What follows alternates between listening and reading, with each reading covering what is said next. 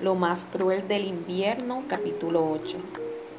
Por improbable que uno o dos días antes pudiera resultarme la idea de extrañar a Herwood, todas las dudas acerca de mi permanencia en esa casa se habían multiplicado con su partida. Por un lado, la cena sin Herwood era aún más incómoda, si algo así era posible. Como Sir Stephen no se sentía bien todavía, Charlotte y yo comimos solos. Pero parecía que el abogado era lo único en común que teníamos y sin él no había mucho que decirnos. Al parecer, Charlotte había agotado su reserva de preguntas la noche anterior y se le dificultaba mantener una conversación. Para ser justo, en ese aspecto no recibió mucha ayuda de mi parte. Comimos la mayor parte de la cena en silencio. Esa noche, para mi sorpresa, dormí profundamente y me levanté renovado. La luz del sol entraba por la ventana de mi habitación y parecía que algo de mi tristeza se iba disipando ante su brillo. Mientras me vestía miré el retrato del joven Sir Stephen bañado ahora en claridad y por primera vez vislumbré el personaje extraño y sombrío que era incluso desde ese entonces, con una expresión que mediaba entre la tristeza y el miedo. Me pregunté si una persona podía nacer con un temperamento melancólico o si algo le había sucedido antes de que pintaran el retrato. O tal vez pensé, simplemente debe ser causa de esta casa. Demasiado tiempo en este lugar tan triste le cuesta caro a una, a una mente joven. Otra razón más me recordé para salir de Houghton Mer lo más pronto posible. Charlotte me acompañó en el desayuno. Aunque nuestra conversación no fue menos forzada que la de la noche anterior, ella parecía más animada. Me alentó a recorrer cualquier lugar de la casa con tal de que no molestara a Sir Stephen en su estudio de la torre. Yo no tenía ninguna intención de ir allá, así que no tuve inconveniente y estuve de acuerdo. Ven conmigo, quiero mostrarte algo, dijo Charlotte una vez que terminamos el desayuno. Y diciendo eso me tomó del brazo y me guió por el salón y luego por entre varias puertas hasta que abrió una muy alta para revelar una biblioteca enorme. Esta es mi habitación favorita, dijo Charlotte. Siempre me ha gustado desde que era una niña. A medida que nos movíamos por el recinto, ella acariciaba las estanterías y los libros suavemente como si fueran los flancos de un caballo bien amado. Mi padre no era muy dado a manifestar su cariño, confesó ella, pero sí complacía el amor de mi madre por los libros. Fue ella quien me armó esta biblioteca la conservamos y cuidamos en su honor. Charlotte se volvió y me sonrió, tal vez susceptible al efecto que esta charla sobre su madre podría tener en mí. Pero no me entristeció. En realidad pensar que compartíamos algunos sentimientos parecidos sobre este tema aligeró mi corazón. Te dejaré ahora, Michael, dijo. Disfruta los libros. Me conmovió que Charlotte confiara en mí como para dejarme solo en la biblioteca entre esos libros queridos y ansioso por no perder esa confianza, me quedé de pie asombrado por el lugar, sin atreverme a manipular ninguna de las obras. La biblioteca tenía más libros de los que jamás había visto en un solo lugar. Descubrí mi gusto por la lectura durante la enfermedad de mi madre. Antes de eso, en realidad nunca había entendido el encanto o el propósito de leer por gusto.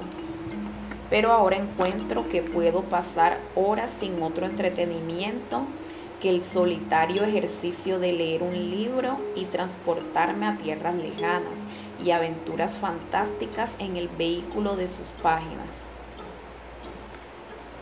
Este amor por la lectura se transformó cada vez más en una medicina para mi corazón y mi mente atormentados.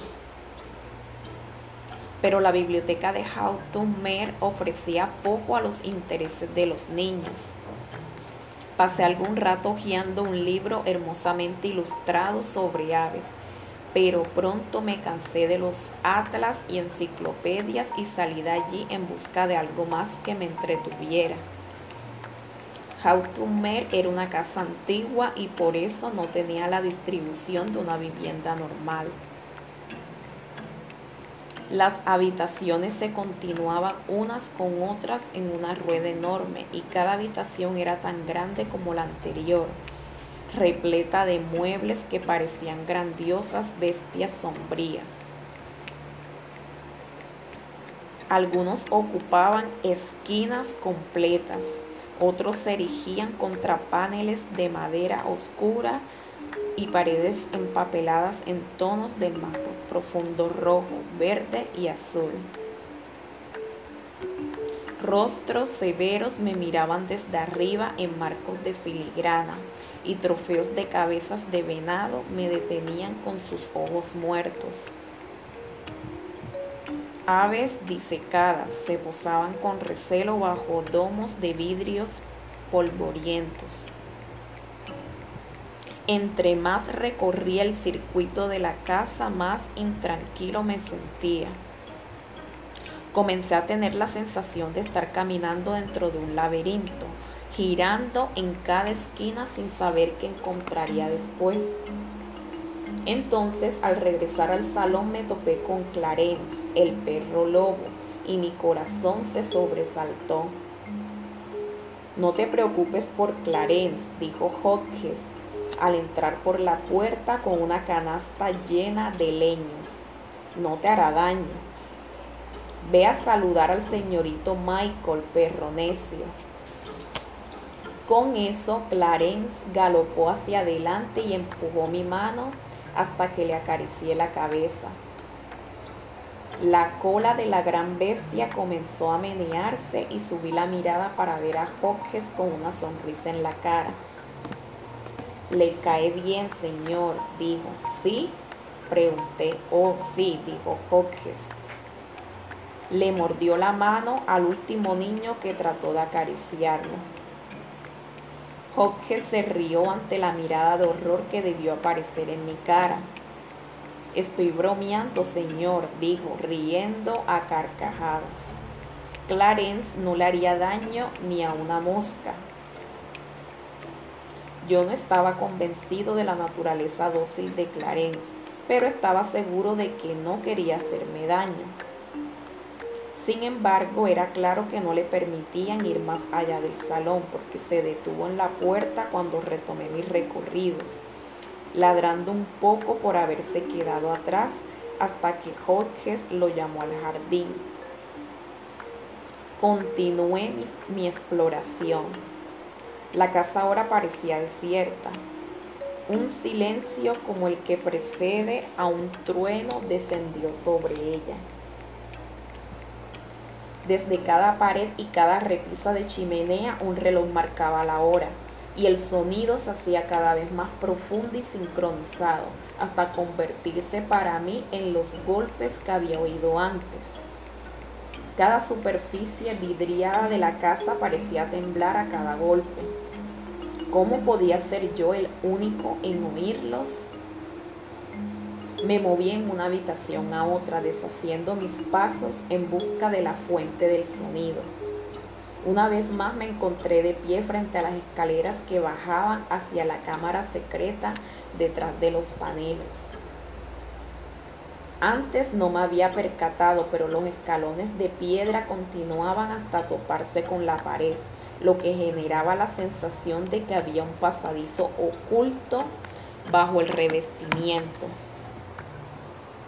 Estaba decidido a saber que produciese sonido y esa determinación fue suficiente para superar mi malestar y permitir que mis pies bajaran los escalones. El martilleo era definitivamente más fuerte ahora y no había lugar a dudas. Había alguien adentro del agujero. Más allá de lo que Herwood hubiera dicho sobre una sola entrada, lo cierto era que alguien golpeaba desesperadamente intentando salir. Me apresuré hacia el panel y empujé, pero no se movió. Busqué algún tipo de cerradura, pero no parecía haber ninguna. Volví a empujar y esta vez el panel se abrió hacia adentro con una facilidad tan repentina que caí hacia adelante. De hecho, fue una gran caída y el susto y el dolor al aterrizar, combinados con la oscuridad impenetrable, me desorientaron completamente. Entonces algo se movió. No vi qué era, pues la débil claridad que provenía del panel abierto apenas iluminaba. Hola, dije. Mi voz sonó frágil y endeble. ¿Hay alguien ahí? Inmediatamente supe que tenía que salir. Sea lo que fuere que hubiera ahí, no era algo bueno, para nada. Pude sentir que se alistaba para moverse, para atacar. Me di vuelta y salté hacia el panel abierto, pero lo que había ahí fue más rápido.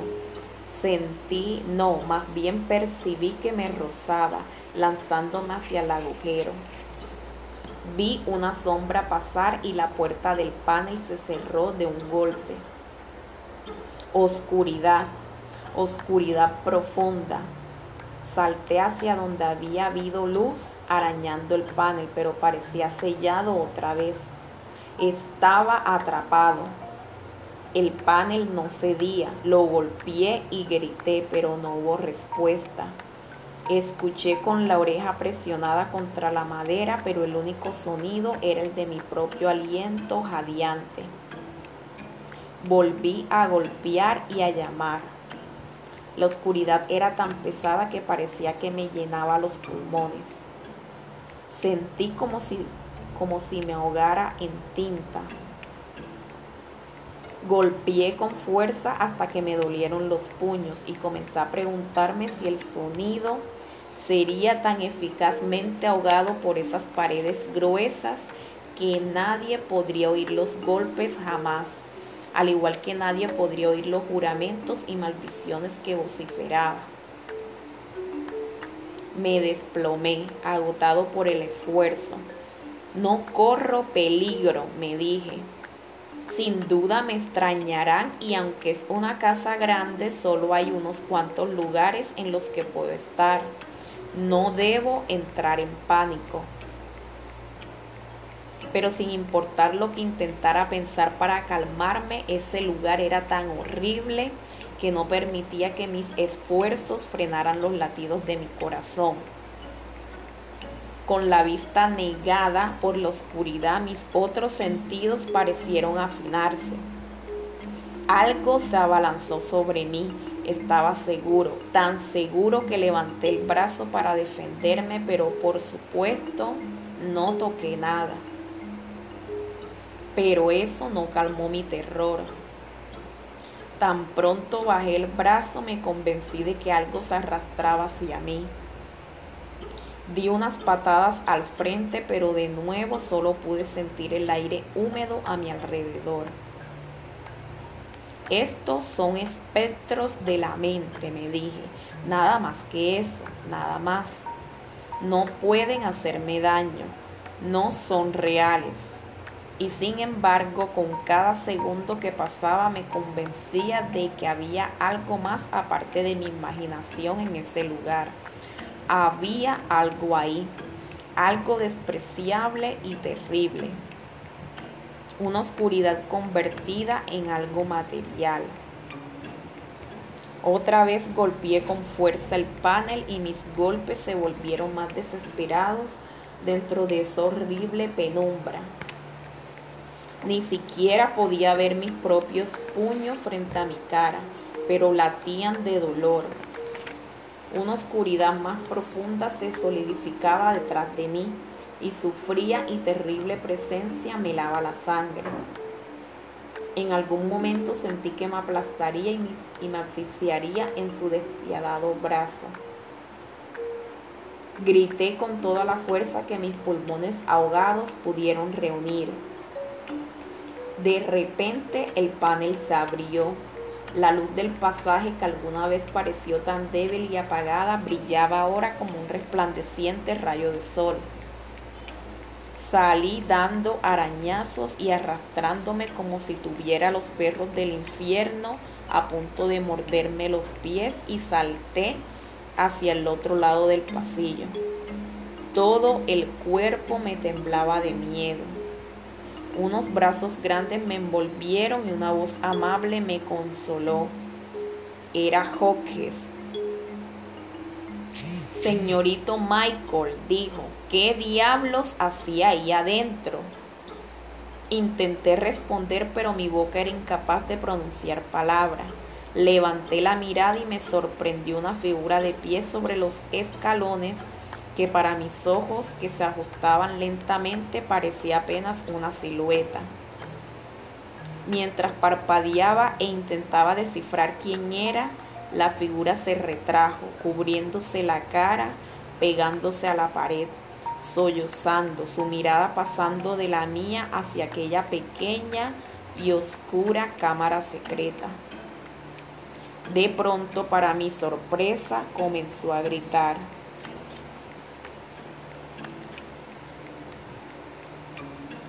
Hawke se apartó de mi lado y se movió hacia los gritos mientras Charlotte llegaba rápidamente con la cara pálida y confundida tratando de entender qué sucedía.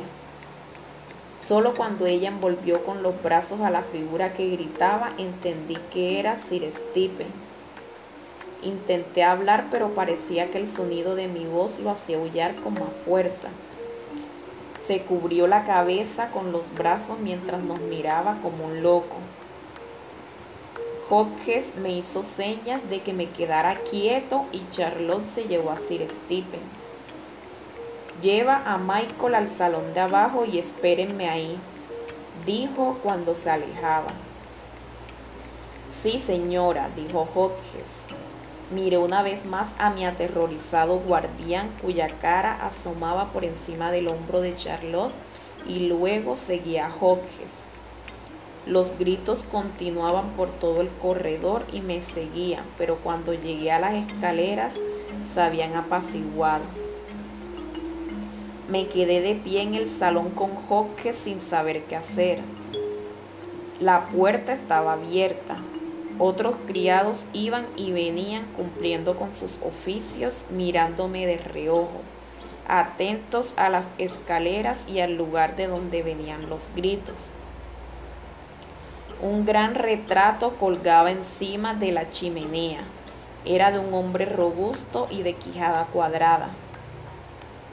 Nos observaba desde arriba con el ceño fruncido, como si estuviera listo para tirarnos de las orejas por la impertinencia de mirarlo.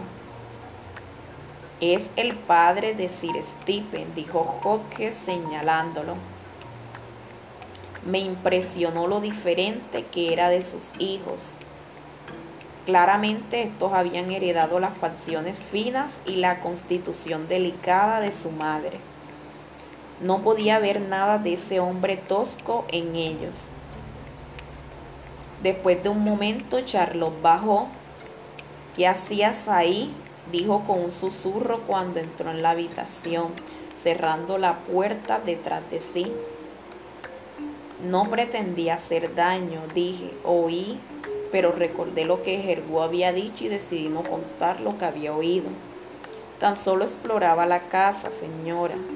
Ella sonrió y entrecerró sus brillantes ojos azules. Charlotte me corrigió, Sir Stephen no está bien, Michael. Lamento si ella puso un dedo sobre sus labios para indicar silencio. No tenías cómo saber, dijo, eres un niño y los niños son curiosos e irresponsables. Pronunció estas palabras con un tono de amonestación. Sonrió dulcemente como si tan solo resaltara una obviedad y yo no pude pensar en nada más que en asentir con la cabeza admitiendo mi propia curiosidad e irresponsabilidad. Puedo darme cuenta de que estás impresionado con la apariencia de mi hermano, pero la salud de Sir Stephen es precaria. No pienses mal, de él, por favor, y te pido que entiendas que no se lo puede agitar de ese modo. Lo siento, repetí, incapaz de pensar en algo más para decir. Sé que lo sientes, dijo Charlotte con amabilidad. Debe ser muy difícil para ti. Has pasado por muchas cosas últimamente, pero debo regresar con Sir Stephen. Ahora dormirá, pero querrá que esté ahí cuando despierte. Hablaremos después, Michael. Charlotte se alejó con un siseo, pues su vestido se deslizaba por el piso de mármol. La miré subir las escaleras y luego giré hacia Hodges, quien estaba de pie a mi lado. Venga, señorito Michael, dijo dándome unas palmaditas en el brazo. Venga a sentarse conmigo en la cocina un rato, ¿sí? El señor Gergún me pidió que lo cuidara en su ausencia y eso es lo que pretendo hacer.